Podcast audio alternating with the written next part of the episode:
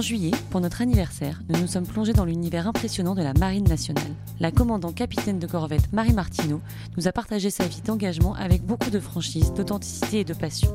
90 marins à bord, des mois en mission, des décisions cruciales, l'humilité face à la mer, la gestion d'une vie de famille, l'école de guerre, bref, un talk passionnant. Merci à l'école militaire pour leur accueil dans ce lieu chargé d'histoire. Merci également à nos partenaires, les sacs colorés Judo, les costumes 17h10 et les médailles Poinçon 22. Et bien sûr, merci à la causerie, le podcast des acteurs du changement. Prête pour un shot d'inspi? C'est parti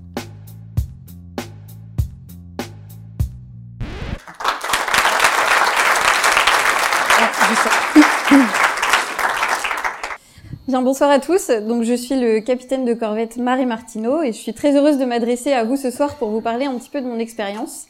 La situation est d'ailleurs d'autant plus cocasse que dans un peu moins de deux mois, je serai exactement à votre place en tant qu'élève de l'école de guerre. Alors, sans, sans faire toute une dissertation sur l'école de guerre, puisque le nom est assez particulier, il faut savoir que c'est une formation qui est accessible sur concours au profit des officiers euh, des différentes armées, l'armée de terre, l'armée de l'air, la marine, la gendarmerie et même certains civils, pour nous préparer aux, futures hautes fonctions euh, au sein des armées. Mais ce n'est pas l'objet de mon propos ce soir. Si je suis là pour vous, pour vous parler, c'est pour vous, vous faire part un petit peu de mon expérience en tant que commandant d'un bâtiment de combat, le patrouilleur de haute mer en scène de vaisseau Jacobé, qui va normalement apparaître en photo d'ici peu. Il est là, c'est parfait.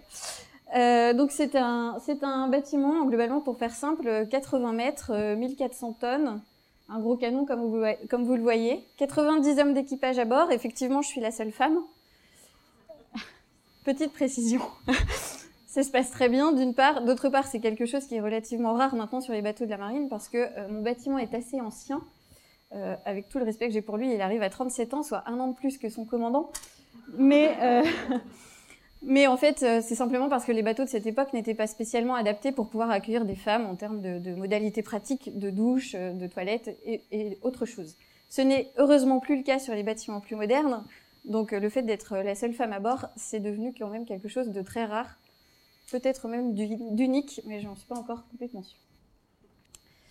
Alors, je vais vous, je vais vous expliquer dans un premier temps, en fait, un petit peu mon parcours, ce qui m'a amené euh, à, arriver à cette fonction aujourd'hui. Et puis après, j'essaierai de, autant que possible, en vous laissant euh, bien au chaud dans cet amphi, vous faire embarquer à bord du Jacoubé pour vous montrer tout ce que l'on y fait, comment fonctionne un bateau de la Marine nationale, quelles sont, euh, quelle, est l'organisation à bord, quelles sont ses missions, et puis de vous parler après plus spécifiquement de moi, ma fonction de commandant, comment est-ce que je la vis, comment est-ce que ça se gère aussi euh, en famille notamment? Alors, la marine, euh, c'était pas une évidence du tout pour moi, parce que je suis originaire de Vendée, alors certes, il y a l'océan Atlantique, et j'étais très attirée par la mer.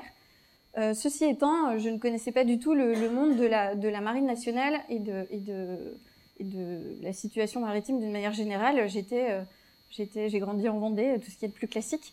Et, euh, et c'est plutôt en fait le sens justement de l'engagement au sein de mon pays qui m'a dans un premier temps intéressée. Donc euh, j'ai eu envie très rapidement en fait de rentrer dans les armées.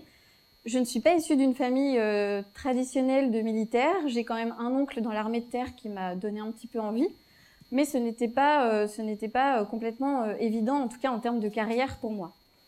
Comme cela m'intéressait, j'ai quand même profité des petits stages que l'on fait euh, au cours de sa scolarité, que ce soit au collège ou, au lycée, pour le faire dans l'armée de terre et dans l'armée de l'air, parce que c'était plus facile d'accès pour moi, plus près de chez moi, et, que la marine était malgré tout relativement loin. Alors ça s'est traduit par des expériences très enrichissantes, et puis la volonté, en fait, euh, effectivement, de, servir mon pays. J'étais assez, euh, motivée par, cet engagement, par euh, la, la, notion de servir l'État d'une manière générale, de pouvoir voir du monde, faire beaucoup de choses complètement un petit peu extraordinaires quand on, quand on est jeune comme ça et qu'on commence à, à, réfléchir à sa carrière. Alors, j'ai passé les différents concours et puis finalement, je me suis rendu compte que l'armée de terre, je ne sais pas s'il y en a qui sont dans l'armée de terre ou pas, j'avais peur en fait de m'enfermer dans une arme et de faire 30 ans euh, la même carrière dans, dans, la même chose. Donc j'ai un petit peu changé d'avis. Et puis après, euh, l'armée de l'air me plaisait bien, notamment le travail de pilote. Ceci étant, euh, il me manque un, un centimètre pour pouvoir être euh, apte, pour pouvoir être apte personnel navigant et pouvoir s'éjecter avec un siège éjectable. Voilà, donc euh, j'ai découvert la marine effectivement en rentrant à l'école navale en 2003. Et puis euh, ça a été une, une, réponse à toutes les attentes que j'attendais, que, que j'avais, pardon. En particulier euh, une, certaine, une certaine curiosité de la mer que là j'ai pu assouvir complètement. Mais en fait, l'ouverture que, procure cette carrière, elle est bien au-delà de ce que j'ai pu, j'ai pu penser en intégrant cette école. Ça s'est traduit dans un premier temps euh, par euh, la fin de la scolarité, au cours de laquelle on, nous, on nous, envoie euh, sur la mission Jeanne d'Arc maintenant. Alors moi, c'était bien sur le porte-hélicoptère Jeanne d'Arc à l'époque.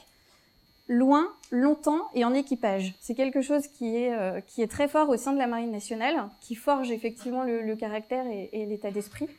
Et, et cette expérience de, de quatre mois et demi de déploiement a été pour moi particulièrement formatrice parce que c'était la première fois que je quittais l'Europe. Donc premier contact avec l'Afrique. Là, on se rend compte effectivement que, les choses sont complètement différentes. Premier contact avec l'Asie, l'Inde, le Vietnam. Justement, je peux vous confirmer que c'est un super pays qui commençait tout juste à s'ouvrir à l'époque. Et puis le, le, le, la compréhension de, de, de ce qu'est le monde en fait. Voilà. On, sur mer, il se passe énormément de choses. C'est le dernier grand espace de liberté c'est aussi euh, un grand espace de trafic en tout genre, euh, et puis avec un nombre d'acteurs absolument considérable. Ça veut dire donc euh, beaucoup de bateaux de commerce. Enfin, j'ai été notamment frappée par, par toute la densité de circulation, de, de diversité de, de, de gens euh, dans le détroit de Malacca, par exemple, en, en, Asie du Sud-Est, mais c'est aussi le cas euh, quand on franchit la, la, mer du Nord chez nous, avec, avec tout ce trafic maritime qui est particulièrement important. Sur les mers, on se rend compte aussi des enjeux euh, géopolitiques et diplomatiques. Quand on, quand on franchit un détroit euh, dans le golfe arabo-persique, eh bien oui, on mesure la tension qu'il y a euh, entre les pays riverains, euh, la, présence militaire des différents pays, et ça, c'est vraiment quelque chose que l'on ressent au quotidien dans nos missions. Donc cette ouverture sur le monde, à, la fois sur des, des, nouvelles cultures, mais aussi sur des, sur des les problématiques actuelles, on la mesure euh, pleinement dans notre métier et, ça c'était vraiment une source de satisfaction que, que j'ai pu que j'ai pu mesurer et que je mesure à chaque fois que je prends la mer.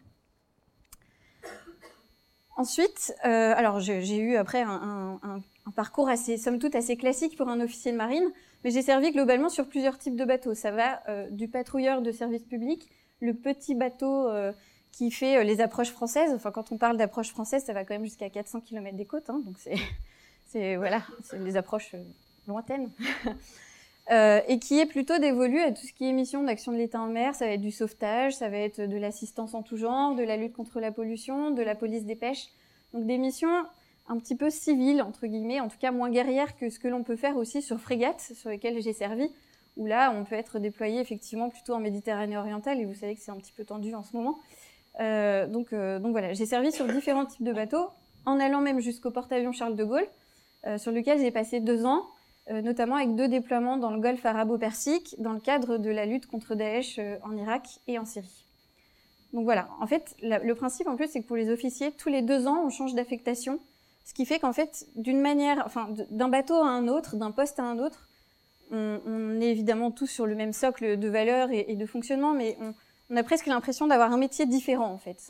C'est quelque chose, je pense, de, de, très appréciable quand on recherche les responsabilités, et finalement que l'on peut avoir du mal à trouver aussi dans d'autres endroits en étant aussi jeune. On se dit qu'à 28 ans, euh, on a encore ses preuves à faire, on a encore plein de choses. Ici, c'est vraiment un, un, une opportunité qui est offerte, pas à tout le monde, c'est si on le souhaite et si on nous estime capable de le faire. Mais en tout cas, c'est vraiment quelque chose d'extrêmement enrichissant qui fait apprendre beaucoup sur soi. Alors, je vais vous parler un petit peu de manière un petit peu plus concrète maintenant de, de ce fier vaisseau de, de, de, 80 mètres et 90 personnes. Globalement, euh, comment ça se passe sur un bateau? Vous avez un commandant, un commandant second qui est là pour me suppléer un peu sur, sur tous les domaines et qui chapeaute aussi pas mal le, fonctionnement interne du bord. Et puis après, on a des, groupements en fonction des différents métiers. Vous allez voir que c'est un petit village avec beaucoup de spécialités et beaucoup de métiers euh, différents euh, qui servent donc une même cause. Dans les, dans les grands groupements, on a euh, un commandant adjoint opération, donc ça va être le, celui qui, qui, va, qui, va être, euh, qui va superviser tous les gens qui travaillent dans le domaine des, des opérations. Le centre nerveux du bateau, c'est bien le central opération. C'est là où on va avoir des gens qui veillent les radars euh, pour savoir ce qui se passe autour de nous, les sonars pour pouvoir détecter euh, les sous-marins, c'est là aussi où on, on, met en œuvre les armes, parce que ça reste un bâtiment de combat, et que ça, c'est bien quelque chose dont il faut avoir, il faut avoir conscience. Euh, et qui nous permet de, de, de, bah de, de recueillir de l'information, de mettre en œuvre les armes quand on en a besoin. Bref, de faire le côté vraiment euh, euh, militaire du, du, bateau et ce pourquoi il est construit. C'est bien la finalité. Donc voilà, donc ça, ça, regroupe effectivement tout ce qui est service armes. Enfin, les filles ont pu le voir en venant à bord. Là, vous voyez, il y a un gros canon, il y a des missiles, il n'y a pas que ça. Donc on détecte, on, on, essaye de recueillir du renseignement et puis et puis de, de de, de, comprendre la situation qui nous entoure. Voilà.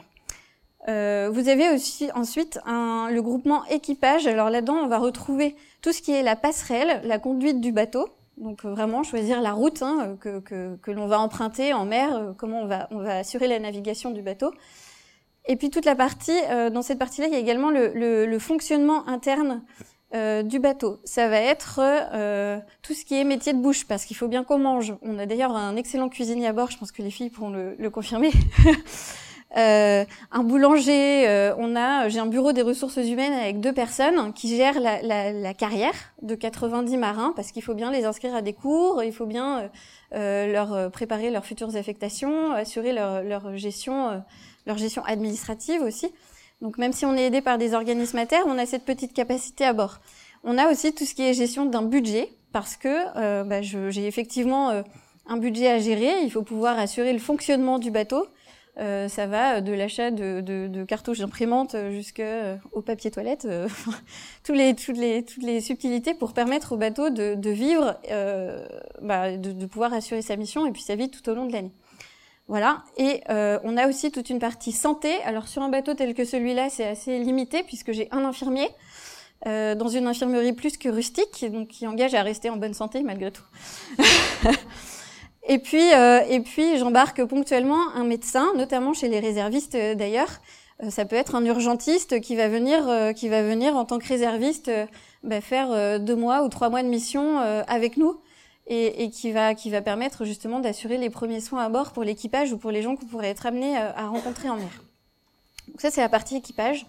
Et puis il y a une partie ensuite euh, commandant, enfin sous les ordres du commandant adjoint navire.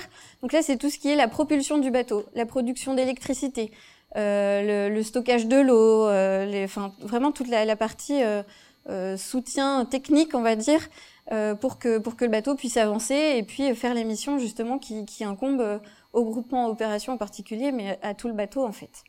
Donc voilà cette organisation, cette organisation-là, peu importe la taille du bateau, on la retrouve à peu près sur sur tous les bâtiments de la marine nationale.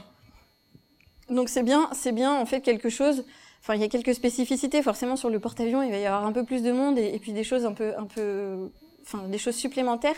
Mais c'est l'organisation globale. Donc les gens ont des, des spécialités et ils travaillent là-dedans à bord. J'en profite d'ailleurs pour vous, vous, signaler, mais je pense que c'est assez évident, le bateau à la mer ne s'arrête jamais. Il tourne 24 heures sur 24. Il y a des gens qui se relaient dans les différents postes de car. Ça va être le cas en passerelle, ça va être le cas au central opération, ça va être le cas au PC machine. Et, et on va avoir trois à quatre équipes qui vont euh, qui vont tourner en fait pour assurer la conduite du bateau en permanence. Donc c'est découpé euh, par par quart, donc de 8h à midi, de midi à 15h, 15h 18h, 18h 20h, 20h minuit, minuit 4h et 4h 8h. Et on tourne comme ça, enfin les équipes tournent en permanence pour assurer bah, la continuité de l'action. Euh, la particularité aussi des bateaux de la Marine nationale, euh, du mien notamment, mais c'est le cas partout, c'est que les gens, même si je vous ai décrit des, des groupements dans lesquels ils travaillent avec des, des spécialités, hein, par exemple un boulanger, en fait ont plein d'autres fonctions. Euh, typiquement, quand on va aller euh, mettre en œuvre les armes, et eh ben en fait le cuisinier il est aussi tireur euh, sur l'affût de 20 mm. Voilà, donc il faut être polyvalent quand on est dans la marine.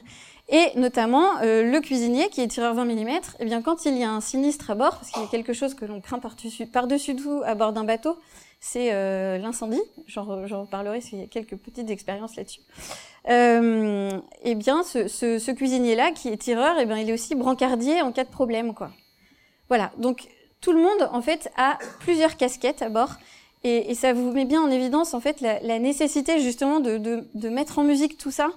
Et, et que chacun, ben, chacun participe et chacun est un élément essentiel du bord pour les différentes actions que l'on a à mener. Alors, qu'est-ce que je demande à mes équipages, à mon équipage? Ça, c'est à titre plutôt personnel, mais c'est un peu la règle des trois E que j'ai trouvé, que je trouve plutôt sympa. Euh, je leur demande de l'engagement avant tout, parce qu'on est là justement parce que notre métier veut qu'on s'engage et que moi, je ne pourrais faire correctement les missions qui sont dévolues au bateau que si chacun à bord est absolument convaincu qu'il a sa place à tenir et qu'il doit bien faire son job au moment où on en a besoin. Sans quoi, c'est sûr que, que, la mission ne marchera pas. Donc de l'engagement. Quand ils sont à bord, il faut qu'ils soient à fond pour le bateau. De l'exemplarité ensuite, parce que euh, déjà on est militaire, nous on représente la marine nationale, on représente la France, on a notre pavillon français euh, partout là dès qu'on est en mer, on part à l'étranger, et donc chaque membre du bord doit avoir euh, à l'esprit en fait cette notion d'exemplarité.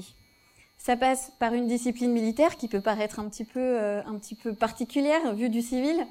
Euh, ça ne veut absolument pas dire, notamment dans, dans, cette discipline, je fais un petit aparté là-dessus, que je respecte pas les gens qui travaillent sous mes ordres, bien au contraire. Euh, ça veut simplement dire, c'est très codifié, effectivement, je, donne des ordres et, ils exécutent. Pourquoi? C'est parce qu'on a une recherche d'efficacité qui est permanente. Quand on est dans l'action, quand on doit mettre en œuvre des armes, quand on doit sauver des gens, il faut pas qu'il y ait de, de moments de doute. C'est-à-dire que euh, cette discipline nous sert aussi à faire en sorte que chacun fasse ce qu'il sait faire, ce qu'il doit faire, et qu'au moment où on donne un ordre qui est pensé et réfléchi, eh ben ça y va, et, et derrière, euh, et derrière on réagit euh, dans les temps, en tout cas, le plus rapidement possible. Donc il y a, cette notion d'exemplarité, effectivement, ce qu'on on, représente, on représente bien la France en particulier, euh, où qu'on soit. Et, euh, et, ça, c'est quelque chose euh, que l'on ressent particulièrement en mission parce que euh, on se retrouve parfois, et je parlerai des missions après, mais dans des missions assez exposées au niveau médiatique. Et on sait que chaque petite chose qui peut paraître euh, assez anecdotique au niveau tactique sur le terrain, la façon dont on va se placer à tel endroit par rapport à des eaux territoriales ou par rapport, voilà, a des conséquences immédiates euh, sur, euh, sur la, la, la, position de la France, ce que ça signifie, ce que ça veut dire. Donc c'est vraiment quelque chose, euh, enfin sur l'exemplarité, il faut qu'on soit irréprochable.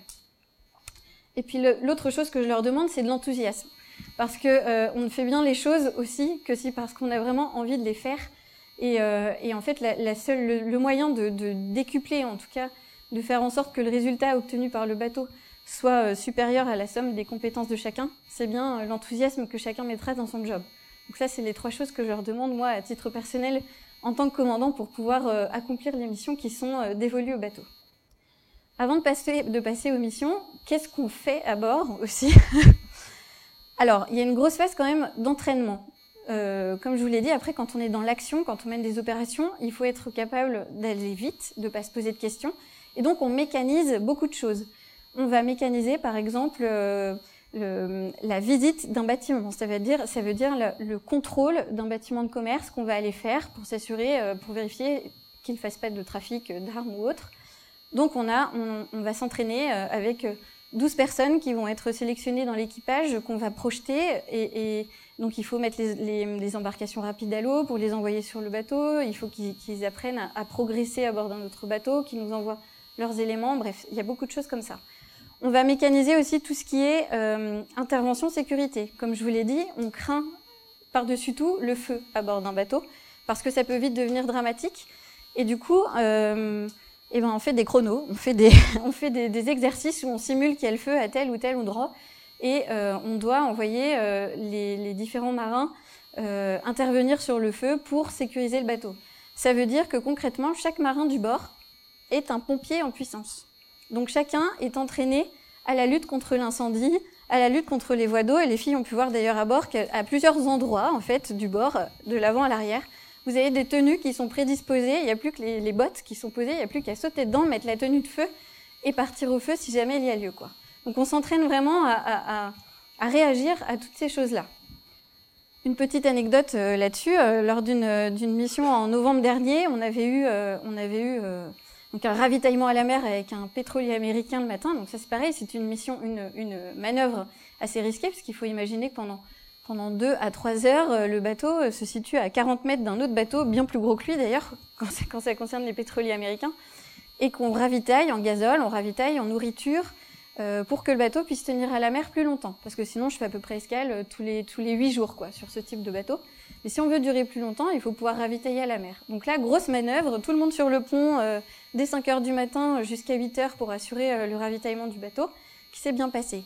Par la suite, on enchaîne avec un exercice justement de visite sur un bâtiment militaire italien, parce qu'on entrait dans une opération euh, au nom de l'Union européenne, et donc les Italiens voulaient vérifier que le bateau était qualifié et savait faire justement ce pourquoi euh, on, l'utiliserait après.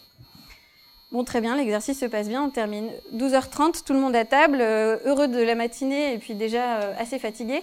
Et là, une diffusion, alarme incendie au compartiment machine. On avait un moteur de propulsion sur les deux que j'ai à bord, avec des flammes de 3 mètres de haut au-dessus. Et, et, ça, c'est vraiment une des choses que l'on craint parce que euh, voilà, le, le, le, feu sur un, un moteur diesel, euh, ça peut se propager particulièrement vite. Donc là, là, c'est effectivement une fois qu'on a passé le, les, les, quelques instants de, de, fébrilité ou de doute en se disant euh, mince, euh, ça y est, eh ben on retombe sur euh, les choses que l'on fait de manière quasiment mécanique. C'est-à-dire que l'intervention sécurité, chacun qui rallie son poste, qui va, qui va s'équiper en pompier pour ceux qui doivent le faire, les autres qui doivent euh, le soutenir, voilà, les soutenir, chacun rejoint son poste. Et là, effectivement, euh, cette, mécanisation, elle prend tout son sens parce que moi j'ai été agréablement surprise, oui et non, mais en tout cas fière de mon équipage et de la rapidité avec laquelle ce sinistre a été traité, qui a fait que globalement on a éteint le feu rapidement Les mécaniciens ont bossé pendant 12 heures derrière pour remplacer les, pièces qui avaient brûlé, mais globalement, le, bateau a pu continuer sa mission. Voilà. Donc, cette mécanisation, elle est, euh, elle est importante, et donc l'entraînement euh, tient vraiment toute sa place dans, l'activité des bateaux de la Marine nationale. Vous avez ensuite, quand on est à quai, euh, une grosse part d'entretien du bateau. Comme je vous l'ai dit, il a 37 ans. C'est relativement élevé pour un, bâtiment militaire, mais on s'en sert quand même très bien. Donc ça va être une période, comme j'ai pu avoir en, mars et en avril dernier, de deux mois à quai, où on régénère du potentiel sur les moteurs de propulsion. On va faire des visites sur les différentes installations, euh, le canon, euh, les missiles, euh, voilà. Et, et, en fait, on va redonner du potentiel pour, au bateau pour qu'il puisse repartir en mission derrière. Donc quand c'est comme ça, concrètement, on travaille comment? On a un peu des horaires de bureau. En revanche, reste toujours à bord, et c'est encore le cas maintenant évidemment, huit personnes qui sont en charge en fait de la protection et de la sécurité sur le bateau. Donc là, c'est pareil, ça tourne entre les différents marins du bord, mais ils sont de service en fait, et ils, euh, euh, assurent en fait la, protection effectivement du bateau s'il y a un incendie, quelque chose qui se déclenche, ou si, euh, si pour empêcher aussi que quelqu'un ne monte à bord euh, qui ne devrait pas. Voilà, donc ça c'est toute la phase à terre. Et alors, effectivement, une fois qu'on a un équipage avec les trois E, donc euh, motivé, euh, entraîné et puis prêt à, prêt à agir, et puis un bateau qui a retrouvé du potentiel, qu'est-ce qu'on en fait? Quelles sont les missions en fait du patrouilleur du haute mer? Donc la particularité de ce type de bateau, c'est que c'est un petit peu le couteau suisse euh, de la marine nationale. C'est-à-dire que c'est un, un, petit bateau, malgré tout, parce qu'on en a de, de, bien plus gros, qui permet d'assurer toutes les missions dans les approches françaises, donc celles qu'on fait sur plus petits bâtiments encore, comme je vous disais, on va faire un petit peu de police des pêches, on va faire euh, du contrôle euh, des, navires qui arrivent à destination des ports français, on va faire euh, de la surveillance de la lutte contre la pollution, on va faire beaucoup de choses, de, de, ça va être de, enfin, oui, voir s'il n'y a pas de, de, trafic au large de nos côtes, des choses comme ça. de la lutte anti-sous-marine aussi, s'assurer qu'il n'y ait pas de sous-marins étrangers qui ne viennent renifler euh, les côtes françaises. Donc euh, c'est vraiment des, des, missions là dans les approches françaises. Et puis euh, ponctuellement, on est déployé en opération extérieure. Donc là, ce sont des théâtres plus lointains. Pour ma part, moi, je suis partie pas mal en Méditerranée centrale, donc typiquement au large de la Libye, pour des opérations au profit de, de l'Union européenne, l'opération Sophia, donc c'est, moi j'étais employée en fait euh, dans le cadre de la lutte contre les trafics d'armes en provenance ou à destination de la Libye. Voilà, il y a une résolution de l'ONU en fait qui charge l'Union européenne euh, d'éviter ce genre de trafic et donc mon bateau prenait part à cette opération. Euh, il va y avoir aussi tout ce qui est euh, contrôle un peu des frontières au niveau de l'Union européenne. Donc là j'ai été déployée aussi entre entre l'Espagne et le Maroc notamment. Et puis euh, pas plus tard que mardi j'étais en briefing pour euh, préparer la prochaine mission du bateau qui part euh, dans le golfe de Guinée euh, dès le début du mois d'août pour deux mois pour assurer en fait une, coopération et un soutien des marines des marines du Golfe de Guinée et puis pour pour aussi bah, rassurer les armateurs français ou, les entreprises françaises qui évoluent dans cette dans cette région d'Afrique région qui est malgré tout soumise à des risques de brigandage ou de piraterie. Voilà, donc un peu le, spectre assez large en fait d'emploi de ce type de bateau. Euh, donc on, on, part sur du vraiment du quelque chose où il n'y a pas de pas de risque majeur jusqu'à euh, le, risque d'un engagement de moyenne intensité, c'est-à-dire que euh, on va pas avec ce type de bateau encore aller se frotter euh, à la Méditerranée orientale ou au Golfe arabo-persique parce qu'on sait que les bateaux qui évoluent là-bas sont Enfin, on a besoin d'être plus fortement armé que ne l'est euh, que l'est le, l'aviso ou patrouilleur de haute mer, c'est, la même appellation. Euh, mais on, effectue effectivement des missions qui sont très variées, donc depuis vraiment les approches françaises jusqu'au déploiement euh, en opération extérieure. Et là-dedans, euh, alors que fait le commandant? Donc le commandant, moi je suis un petit peu le chef d'orchestre hein, qui, qui, doit, euh, qui doit mettre en œuvre euh, toutes ces, tous ces talents qui sont mis à mes dispositions et puis qu'on essaye de cultiver, faire en sorte que tout le monde travaille ensemble. Pourquoi? Bah, Justement pour que le bateau soit en mesure euh, bah, donc de contrôler le bateau d'à côté qui est suspecté de trafic d'armes ou trafic de drogue ou autre d'ailleurs, euh, d'assurer euh, le sauvetage de la de, du marin, enfin ou de la personne qui était sur son voilier, comme ça arrive assez fréquemment maintenant au large de Toulon avec la période estivale et qui se retrouve en détresse et il faut qu'on aille le chercher. Donc voilà, c'est vraiment la, la c'est de l'optimisation de, de, du potentiel de chacun des marins du bord. C'est-à-dire que euh, je dois les connaître. Euh, la règle des trois E dont je parlais pour eux s'applique avant tout pour moi, bien évidemment. Euh, et je dois être capable en fait de, de, voilà de tirer le meilleur de mon bateau. Ça veut dire le, le meilleur de l'équipage et le meilleur euh, des installations techniques pour pouvoir remplir les missions qui nous sont allouées. Alors en plus de ça, euh, je pense qu'il faut avoir euh, une certaine ouverture. Je vous en ai parlé au début. Je vous ai dit que sur la mer, on avait quand même euh, c'est un espace de liberté, mais aussi un, un, un espace qu'on a besoin de comprendre. Et quand on est commandant, effectivement, on se retrouve euh, à devoir, euh, à devoir euh, analyser rapidement la situation, savoir quelle est la position de la France dans tel ou tel endroit. Alors évidemment, il y a des états-majors qui nous aident sur tout ça. Hein. Avant de partir en mission, on, est briefé. Mais c'est-à-dire qu'il faut avoir conscience que voilà, dans les choix que je vais faire au niveau tactique, comme je vous le disais tout à l'heure, eh bien, ça va être analysé comme la France fait ça. Donc c'est à, à, mon humble échelle, il y a quand même des conséquences qui peuvent être assez importantes. Euh, c'est le cas notamment sur l'opération Sophia. On sait qu'il y, y, a toute une partie euh, migration, il y, a, il y, a, effectivement ces trafics.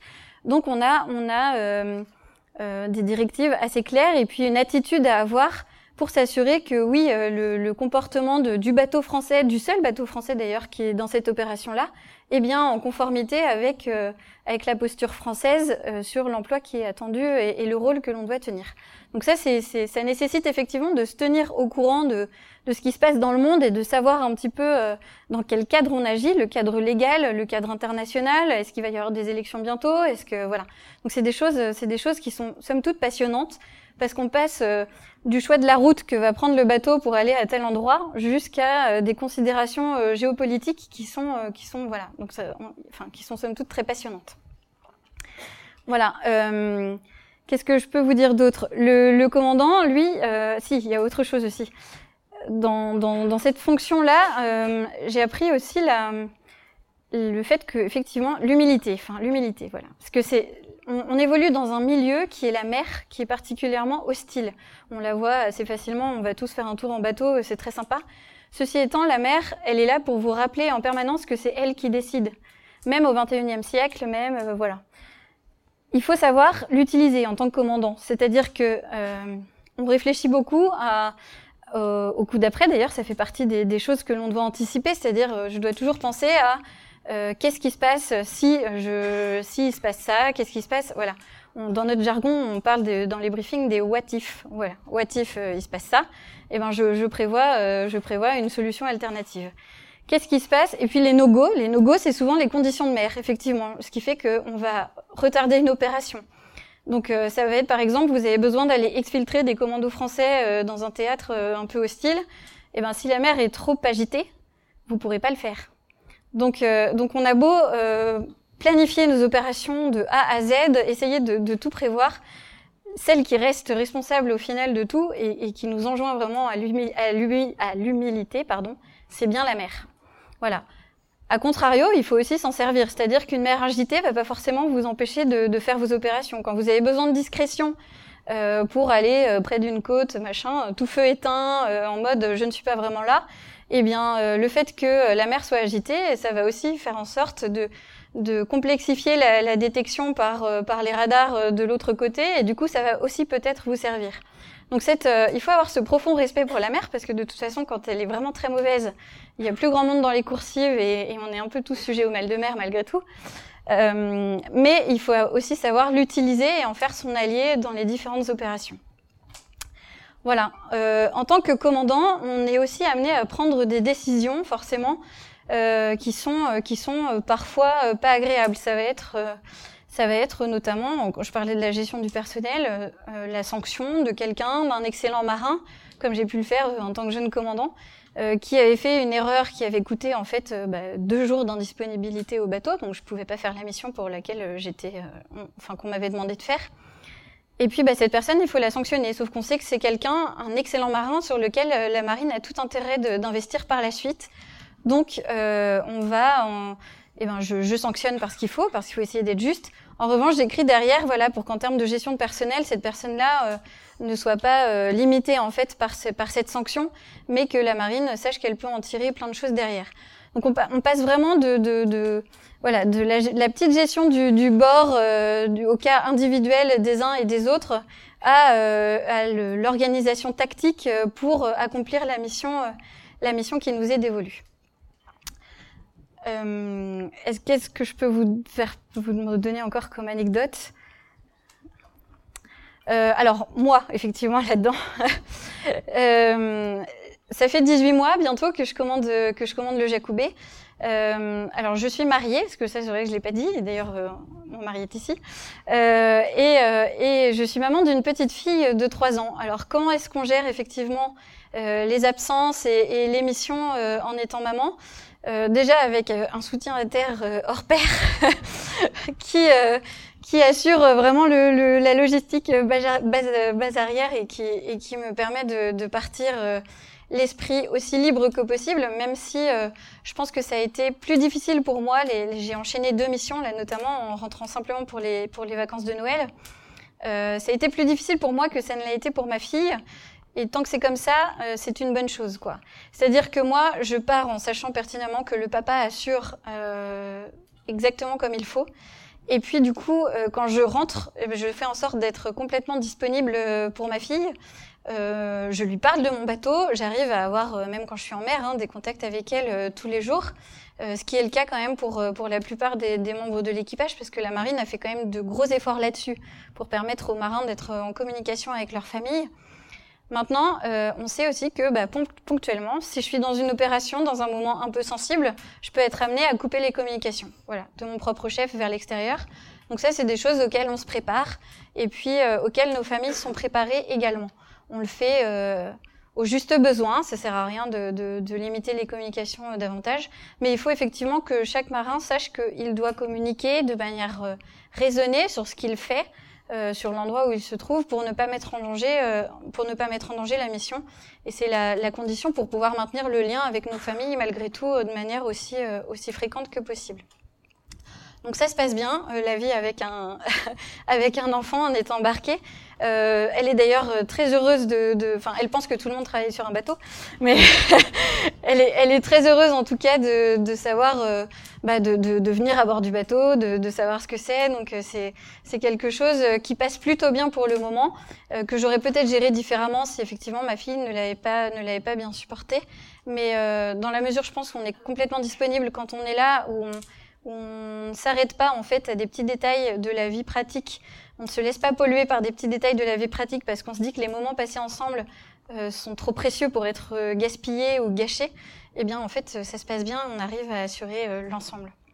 Alors, l'avenir, l'avenir, c'est qu'en fait, je vais quitter malheureusement mon commandement début août pour rejoindre donc une formation ici. ça va se faire en fait, c'est un, un, cursus un peu normal, hein, parce que euh, les petits bateaux, on les commande un an, les bateaux de taille moyenne, c'est plutôt 18 mois, et puis les gros bateaux, c'est deux ans. Donc là, je sais que je, après ma formation, je vais devoir aller euh, faire euh, d'autres postes dans d'autres domaines. Ça va être en état-major euh, en charge des opérations, par exemple, la conduite des opérations, mais depuis la terre, pour donner des ordres aux bateaux qui, eux, sont, sont en mer. Ça peut être aussi euh, du service du recrutement de la marine. Ça peut être préparer les futurs programmes de la marine. Donc plein de choses passionnantes. En attendant de retrouver les bateaux plus tard pourquoi pas un plus gros bateau? C'est ce que c'est ce que j'aimerais bien, mais il va falloir passer quelques années en attendant. Je suis pas je suis pas encore suffisamment vieille. Et puis, euh, et puis, euh, et puis après, on verra euh, ce que la marine aura décidé pour moi et quelles aspirations j'aurai, j'aurai dans quelques années. En tout cas, ce que j'en retiens, c'est que c'est une expérience vraiment riche. on apprend toujours beaucoup sur soi-même, sur les autres. On se rend compte qu'on peut faire beaucoup de choses, même avec un bateau relativement ancien, parce que quand on arrive à susciter justement l'enthousiasme et l'engagement attendu par les différents marins, eh ben on est fier de ce qu'on fait, on est fier des, des, des différentes actions qui sont menées et qui d'accord, qui d'ailleurs se déroule bien parce que parce que chacun à bord connaît son job et a envie de servir. Voilà, donc le commandement, c'est effectivement c'est gérer, optimiser tous ses potentiels pour faire en sorte de tirer le meilleur de son équipage et de son bateau et de servir au mieux puisque c'est ce qui nous anime tous euh, quand on s'engage. Voilà, j'en ai terminé. Juste une petite précision, justement, je, je quitte mon poste cet été et je pense que c'est la première fois dans l'histoire de la marine, en tout cas pour un bateau de cette taille-là, euh, qu'une femme va succéder à une femme, puisque c'est une autre femme qui va me remplacer. La preuve, s'il en fallait, effectivement, que euh, la marine nous donne nos chances, nous fait confiance pour tenir ce genre de poste, et qu'elle est prête justement à, le, faire, à le montrer. Et c'est donc également une grande source de satisfaction. Je vous remercie.